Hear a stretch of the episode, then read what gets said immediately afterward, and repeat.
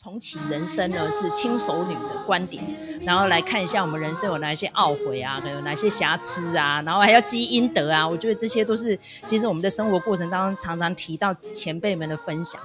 所以我们现在先来讲第一部作品《重启人生》。那如果我们接下来节目还有时间的话，我们再来提第二部作品。我觉得第二部作品也蛮不错的哈。好，《重启人生》交给卢卡。重启人生，它应该算是最近就是说声量非常大的一出日剧啦。好，那上一部有到这种程度的，应该是初恋。不过初恋呢，它至嗯至少就是说它在题材上面还有一些限制。那不过这个重启人生啊，它可以说是我觉得它整个的形式是非常的日本的哈，可能只有日本才写得出这样子的剧本。那呃，再加上就是说，他的主角是安藤樱嘛，哈。那安藤樱呢，在日剧里头也是非常少见的一个卡司啊。那呃，我想那个就是有在看日本电影的，尤其是那个那个四肢什么，四肢愈合哈。尤其是是枝裕和的电影啊，大家应该都是很熟悉。那那个呃，我相信哈，这个安藤樱呢，哈，他在这个小偷家族里头的演出，也让他成为哦日本的，就是有点算是门面性的哦看板性的这样子一个呃女演员哈。那她呢，她的长相其实不太适合哦，或者是说跟我们一般看到日剧的演员不太一样。不过呢，当然她是演技很精湛的啦，哈。那他这次呢，来演这个电电视剧哈，那不少人呢听到他跟这个编剧是笨蛋节奏这两个名字呢，就觉得说好，我要加入哈，就是马上的哦欣然同意。那其实这个呃重启人生的这个剧情呢，呃要说简单吗？其实也不太简单。不过呢，它就是一个呃日常生活的累积。它就是在讲说我们这个主角马美啊，她就是一个三十三岁的呃地方的呃公所的一个 OL 哈，就是一个公务员。那他平常呢，就是跟他的另外两个朋友啊，不就是常常会吃吃喝喝啊什么的。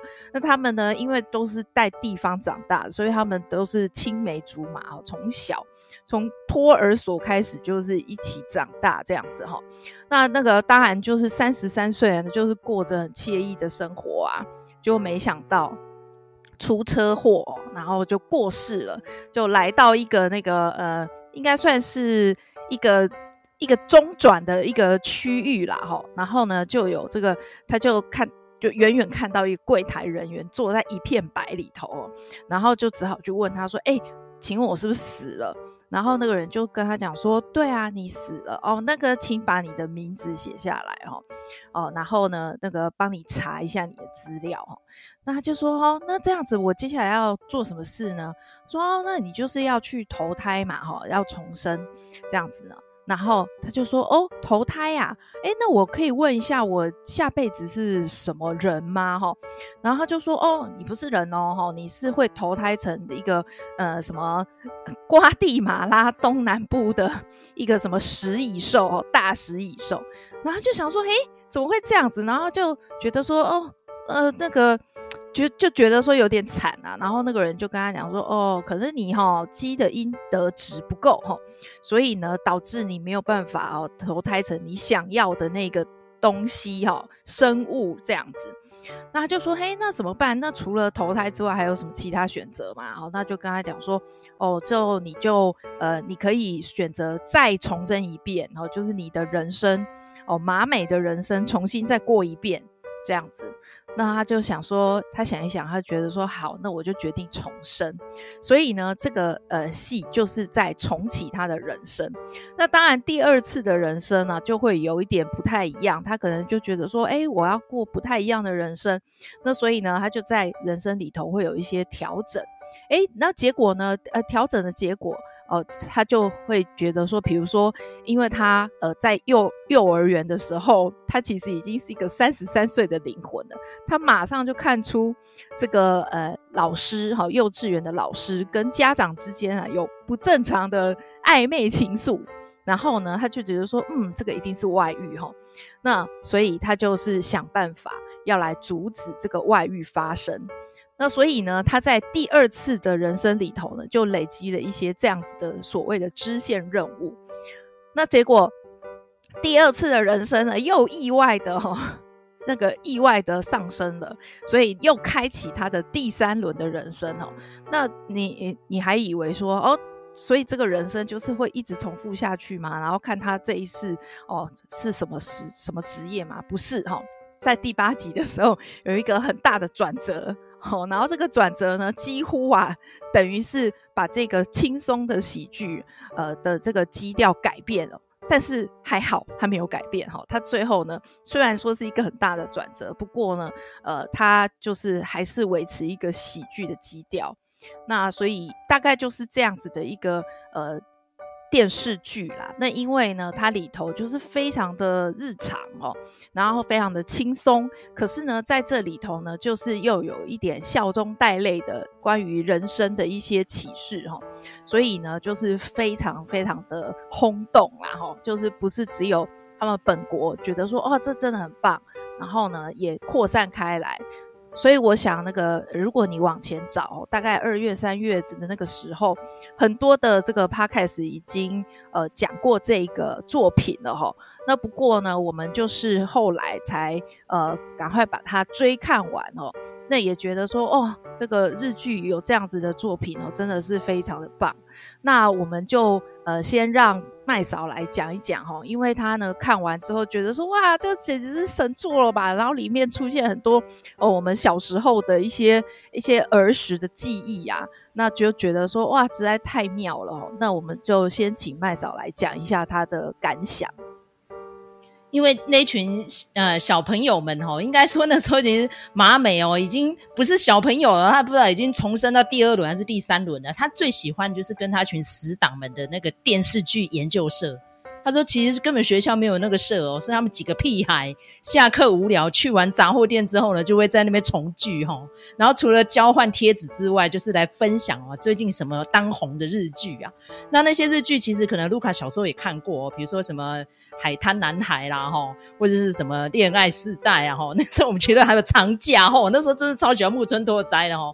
而且一开始并不是我先喜欢木村拓哉，是我们的同学们都在看《东京爱情故事》，然后很喜欢。”欢织田裕二，然后每天上课的时候就开始在讲说，哦，那个丸子啊，又怎样怎样，我就觉得哇，这听了好烦，你知道吗？我都不知道他们在讲什么东西，然后又怕自己被排挤没朋友，然后就跑去凑在同学家去租那个录影带来看《东京爱情故事》，是这样子起头的哈。所以就跟一群死党们在那边讲日剧，那个也是我们小时候大概青少女时候的日常这样。然后交换贴纸呢，我们也是做过的，然后会去写那个。纪念册也是有啊，然后那个时候大家最夯的就是要去买那个有 Kira Kira 的那一种了，就是日本当红的那个卡通娃娃，那个粉粉的那一种这样子。然后就是你你签一本啊，我签一本啊，然后大家就要收集起来，然后就订起来这样子，然后。换贴纸，然后养电子鸡，那个以前我们都做过。不过因为剧中人物的年纪大概差我跟卢卡一轮，小我们一轮，所以说他们在红的时候，那时候我们都已经高中了哈。但是就是你知道的，满满的怀旧情怀。那尤其是我是倒着看的，我先看最后一集，然后听到那个呀呀呀的时候，我就跟卢卡说：“ 哎、！”然后卢卡说：“第一场演唱会我就是看他们。”卢卡，你来讲一下里面的怀旧歌曲，你最有印象是哪几条歌？我其实我觉得这里头就是金句连，呃，金就是金曲非常的多啦，对对对。那但是呢，我觉得很有趣的是，我后来有查了一下这个编剧笨蛋节奏，他的年纪其实是跟我们差不多。对啊，对啊。所以难怪就是里面会出现那么多，其实。呃，如果说以他们就以马美的年纪来看，是有点太早熟的歌曲，但是呢，他们其实也就是都有在唱哈。那我觉得非常有趣的是，就是大家都有在讨论的，就是说呢，呃，一开始的时候，我最呃先被我就是我先吸引住我的是，其实是 Perfume Perfume 的歌哈。那这个呃，因为呢，他们里头就是麻美跟他的另外两个好朋友嘛，他们就是三人组，所以呢，他们常常就是呃，有的时候开车或者是什么时候啊，逛街的时候就会唱 Perfume 的歌，因为我们都知道，就是 Perfume 它就是一个三人组，然后他们从十二岁开始就一起活动到现在哦，所以他们现在已经是十几周年了这样子哈。那所以我觉得这个是还蛮有趣的。那后面呢，我们会提到的有一个转折，就是导致他们这个好友圈啊，其实是有四个人的。那那个时候呢，他们就是唱的 Speedo，Speedo，对，就唱 Speedo 的歌曲。那 Speedo 就是四人组，所以我觉得、这个、上元多香子哦，我那时候超喜欢他的。没错，对，就是他们的，我觉得这个搭配是非常有趣的。然后另外啊，那个讲到就是说稍有年纪的哦，比如说刚才这个麦嫂有提到的《呀呀呀》这首歌曲啊。呀呀呀！这首歌曲，Chucky Oscar，对，就是恰克与飞鸟的。他们那时候来台湾演唱会，你有去过吗？对不对？对他们，其实他们，呃，我我有点忘记是从第几次开始，但是呢，总之他们一开始来的时候，我大概每一次都有去。真的假的？对，而且啊，我觉得恰克与飞鸟他们真的很棒，就是说。呃，他们在日本那个时候已经是超级巨星了，但是呢，他们来台湾表演的时候，他们还是特地学邓丽君的歌曲，而且是用中文唱，然后唱的字正腔圆。那你想想看，其实他们两个都是创作派、实力派的歌手，但是呢，看他们的演唱会仍然是一个。表演上面的一个享受，就像他们那个唱那个就是呀呀呀那首歌，就是非常经典。啊、每次的最后一首歌一定都是这一首。嗯、然后呢，唱这首的时候一定就是要穿大衣，然后前面要开非常大的风扇。然后就是吹着风这样子唱，这个是固定定番一定会表演的哈。那呃，虽然说这首歌曲可能不是他们第一首大红的歌，但是这首歌曲的确就是是我们一讲到恰克，第一首大红是 Say Yes 吗？对，Say Yes。然后后来还有一首是那个、哦、就是。Imodo 有，就是那个，就是那个唐泽寿明的，对那那一出那一出日剧这样子，然后那首也蛮红的，然后一直到呀呀呀呀呀呀呢，就变成说这首歌非常的红，然后它非常的就变成是恰克与飞鸟的代表性的歌曲。问题是那个日剧没有多少人看过哈。本人我就是有看过，那因为那一出戏呢是医疗剧，那我不晓得麦嫂有没有看过啊？因为医疗剧可能不是他的菜哈。那不过呢，我可以讲一下，就是说那出剧呢在台湾它是叫做《活得比你好》哈，它这样子翻译啦哈。那那个日文的原名是叫做《回头看那家伙还在那里》哈。那它其实就是呃两个。就是两个男主角之间的一些个一些就是较劲这样子，那其中一个就是织田裕二。那这出戏呢，其实很重要的是，它是织田裕二的转型之作，因为我们呃过去对他的印象都是呃东京爱情故事那个优柔寡断的丸治嘛。但是他在还有还有大搜查线里面那个警察啦，没有大搜查线是后是后来哦，对对对，后来的。那后来就是说，我觉得之前玉儿他可能也想改变戏路，所以呢就演了这出剧，而且他在里头居然是一个反派，就是一个呃他。就是一个很冷酷的医生，然后呢，他每次动手术都觉得说，哦，我要这个手术成功率很高，我才要动。然后如果手术成功率很低的话，他就会说，哦，反正你就是会死啊。然后我我不要浪费时间在你身上，反正就是一个很很坏的人就对。可是到后面当然是有反转啊，你用一个反派当成主角，一定有他的背后的原因嘛。然后呢，我要大力的。那个就是跟大家讲，就是说这出戏的编剧就是三谷信喜，所以如果说大家有机会的话，我是蛮建议大家就是找来看的。虽然说年代真的非常非常非常的久远，但是它其实不是那种典型的医疗剧，那所以我我觉得是还蛮推荐的。那他们那个时候在这个片尾的时候唱这首歌，我也觉得说就是。精神为之一振啊，可以这样子讲哈。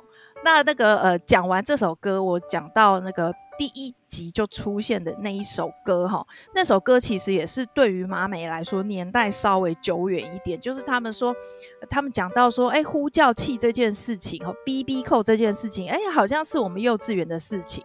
那对我们来说，就是说对于笨蛋节奏他本身的年纪来说，那个是在他的就是青春时期发生的事情，就是 BB 扣的这件事情。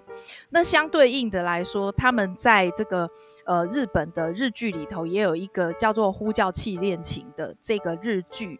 他当年也是非常非常的有名。那这首歌呢，《呼叫器的恋曲》这首歌也是大街小巷的传唱。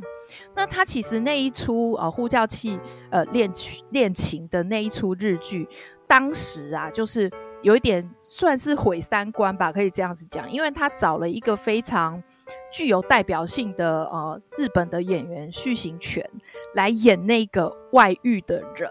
这个本身就是已经有一点，我我觉得续行泉为什么要去接那个角色，尤其他是演艺世家出身的吼，我有点搞不太懂。然后呢，跟他谈恋爱的这个小三呢，他就是玉木奈江，然后他就是明明看起来就是一个楚楚可怜的样子，但是他就因为演了这个小三的角色，然后就会变瞬间变成那个就是好感度非常低的艺人。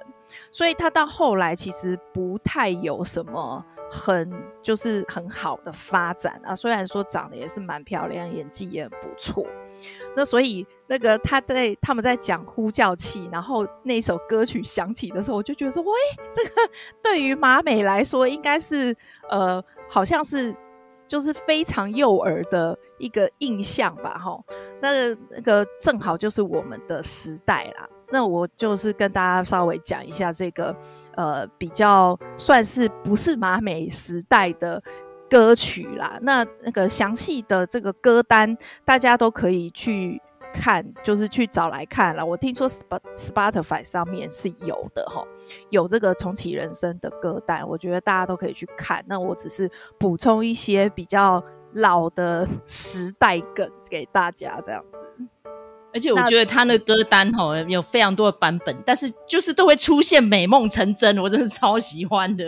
因为《美梦成真》那时候真的是红到一个爆炸，你知道吗？就他们每一首歌，我们真的都是听到耳朵会出油。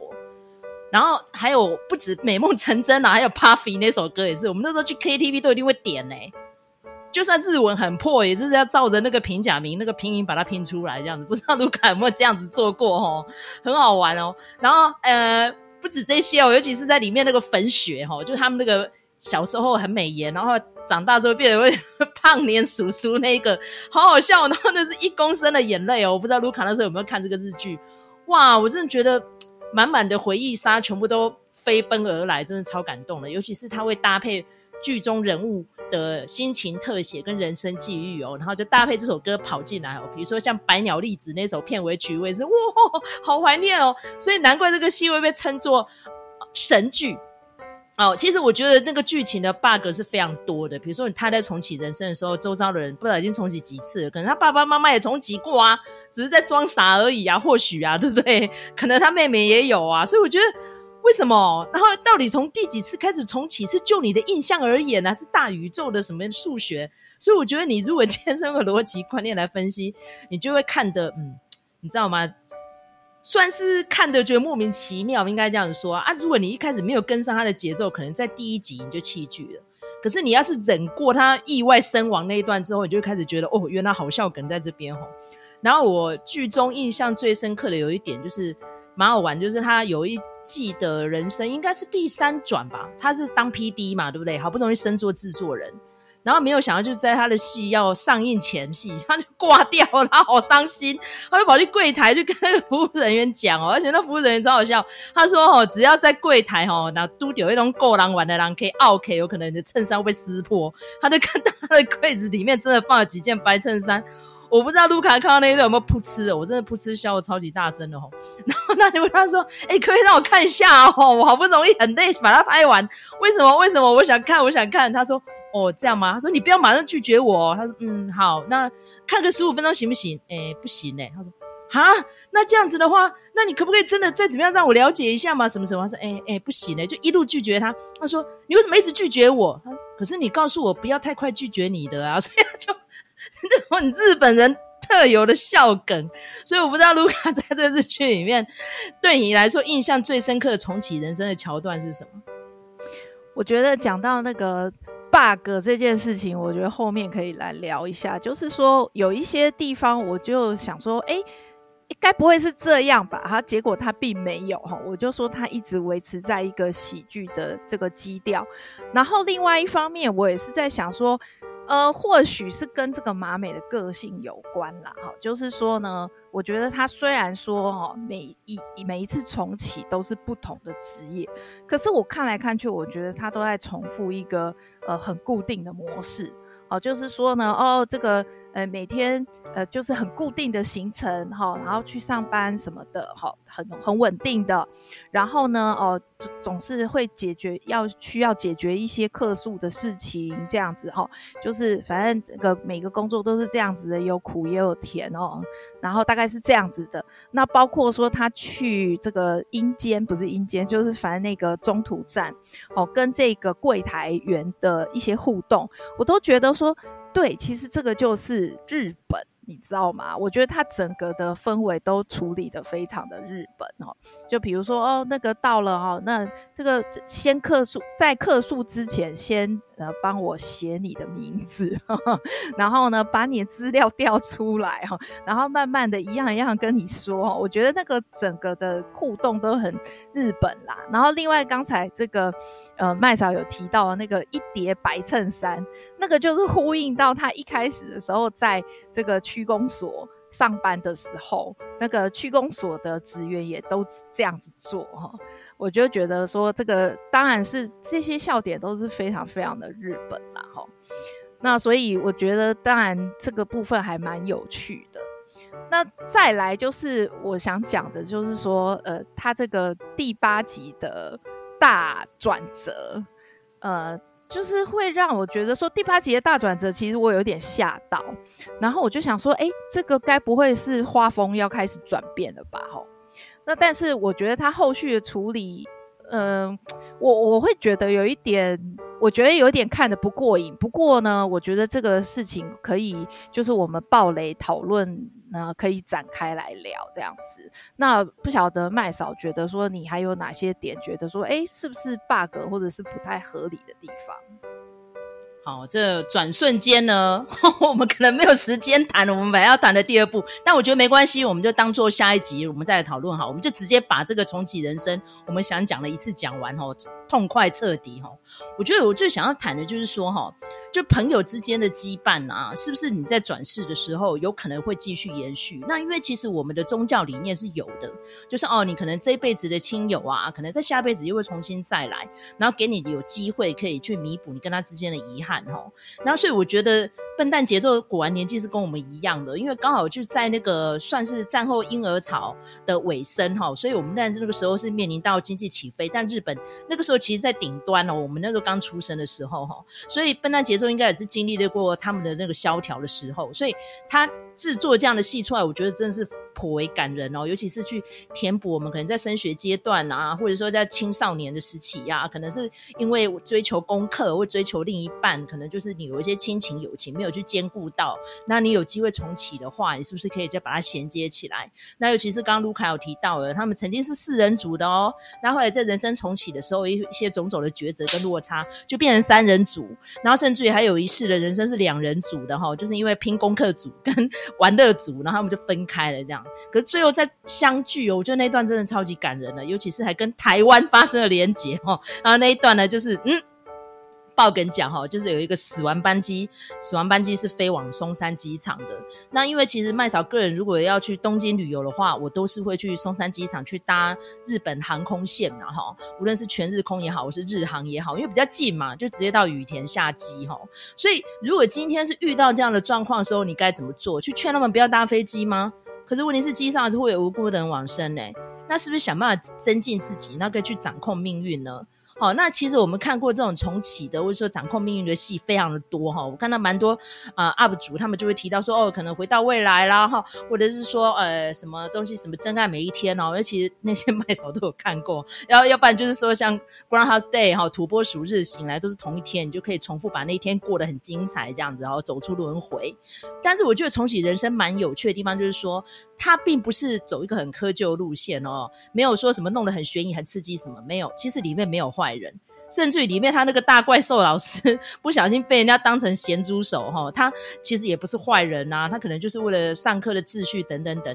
但是马美啊是呃每一次的人生他就是有那个使命要去完成它哈，然后甚至于去阻止爷爷吃错药啊哈，然后诶去揭发他诶。有一次，人生的同事呢会去，诶，已婚去吃自己的同学，哈，的点点点，他去阻止这些孽缘，然后去逆转这些人呢人生中的不愉快，然后让大家都幸福的过下去。那当然是有点过度完美啦，甚至于像里面那个山浦透子，我觉得真的好好笑，因为大家有看过在车上哈，我跟卢卡的频道里面收听非常高的那一集，就是我们两个大谈特谈在车上哈。那山浦透子呢，他在第一世的时候是他的公所的同事，他就穿了一件。帽 T 上面写的“去地狱吧，Go to hell，because I will come back many times”，因为我会重生好几次这样。然后我就觉得真的有够好笑。然后他就是一如以往的重生了八次，每一次都有那些机车的小个性、小脾气。可是呢，马美就觉得，嗯，反正就一笑置之，每个人有每个人自己的选择。可是马美呢，就是决定他每一世的重启都要活出不一样的意义，这样，然后想要累积阴德，然后那最后最后那一幕呢，我觉得蛮感人的，就是呼应到第一镜嘛，就是四只鸽子。站在电线杆上，非常开心的肩并肩在唱歌哈。那我就想到，哎，他们那群同学最快乐的时光就是在 KTV 里面欢唱这样。那因为其实我跟卢卡到了这个年纪已经不太去 KTV，但是我们青春时代真的很多美好的时光都是在 KTV 里面度过了，就是点那些很乱七八糟的歌啊，然后大家都可以那边嘻嘻哈哈的，然后在那边大笑啊，然后狂吃薯条、喝可乐这样子吼。嗯，真的，我觉得这个戏就是。不能说它非常的精彩绝伦，但是说神剧不为过。真的，每个人看了就很疗愈，有那种被呃一股温暖给包围的感觉。这样子，应该卢卡跟我的感想是一样的吧？我觉得当然呢、啊，它其实对我来说，它有一点跟初恋很像，就是说他们都很巧妙的运用了那个日本流行文化。最为昌盛的年代所留下来的那些文化遗产，哈，所以我们就看到它的这里头的一些金句，就是跨非常多的领域，哈，金曲跨很多的领域。然后还有呢，就是比如说它里头也有讲到一些，比如说 Final Fantasy 啊，或者是一些其他的游戏呀，它等于是说各方面的哈日本流行文化的东西，它都放进去了。那这个也正好就是呃最。最黄金的这个年代哈，所以我觉得像刚才提到什么 Dreams Come True 啊这些的哦，那个都是讲起来整个的亚洲区都非常的耳熟能详的这样子的一个呃。呃，一些一些小彩蛋这样子，那所以我想，这个对于我们来说，不过不管你是三十几岁马美的年纪，或者是几岁笨蛋节奏的年纪，你其实都可以看得很开心哦。那但是我也要讲，就是刚才这个麦嫂有提到《真爱每一天》嘛，哈，我我其实刚开始看的时候，我就觉得它跟《真爱每一天》很像。然后你有没有记得，就是《真爱每一天》它的剧情转折在哪里呢？就是说。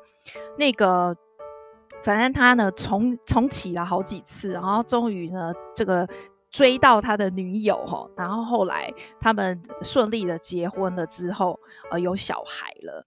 那个时候他爸爸就跟他讲说，接下来的人生你就要考虑清楚了，因为你一旦有小孩之后。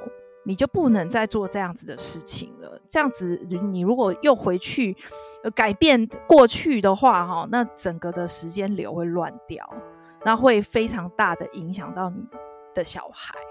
所以他就说呢，他自己呢，就是在有小孩之后，他就不再做这样子的事情了。然后呢，就是呃。把每一天都当成是第一次，也是最后一次过，好好的把它过完哦。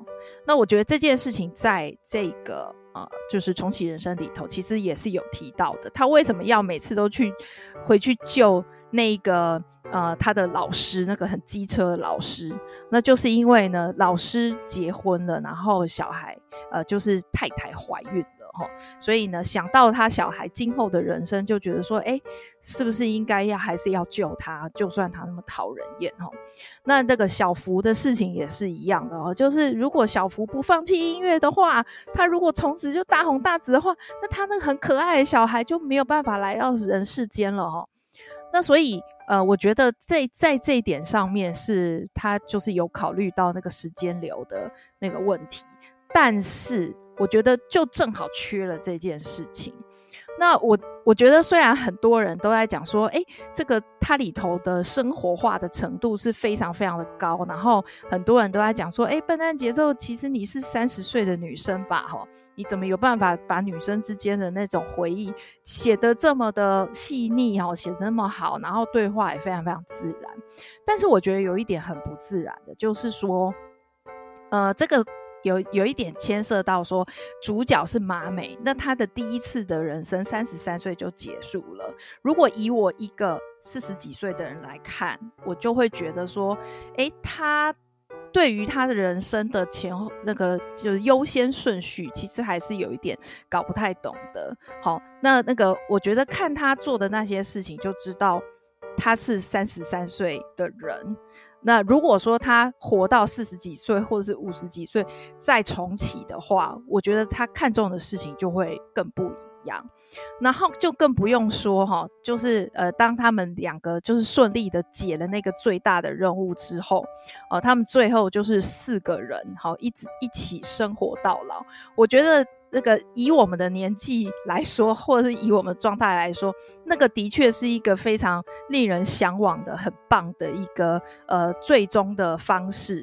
但是我也必须说，如果是在日本那样子的社会啊，你觉得四个女生就是一直到老，然后他们都不考虑结婚、不考虑生小孩的事情，这件事情是有可能的吗？其实我觉得这个东西是。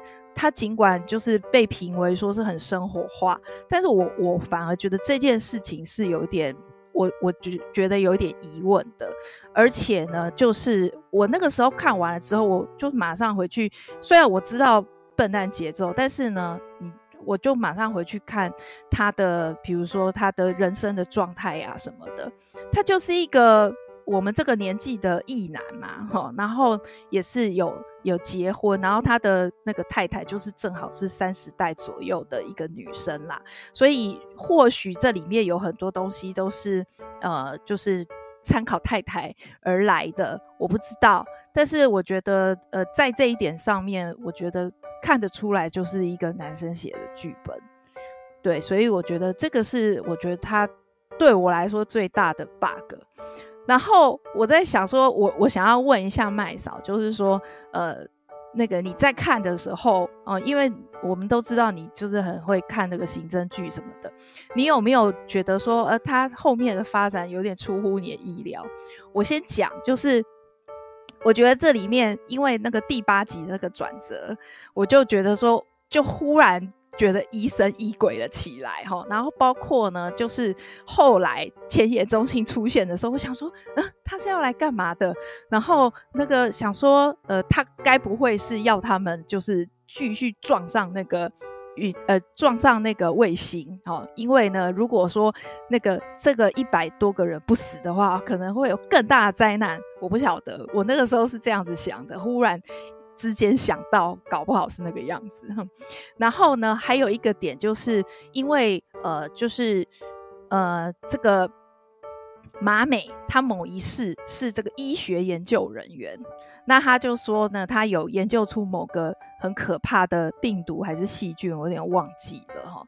然后他等到最后那一世是机拍了的时候呢，他就想说，哎，怎么办？那到底有没有人哦发现这个？病句呢，然后把它这个写成论文呢，发表呢，哈，然后我那个时候就想到说，哎，他接下来搞不好就会接什么 COVID 的事情，哈，就是接新冠病毒的这个疫情，哎，结果都没有，所以我就说，哎，他好像是这个还是维持一个喜剧的基调，那。虽然我有一点点失落，但是我也觉得说，诶，其实他这样子的收尾是非常符合他的格局，跟他呃想要表达那样子的一个气氛呐。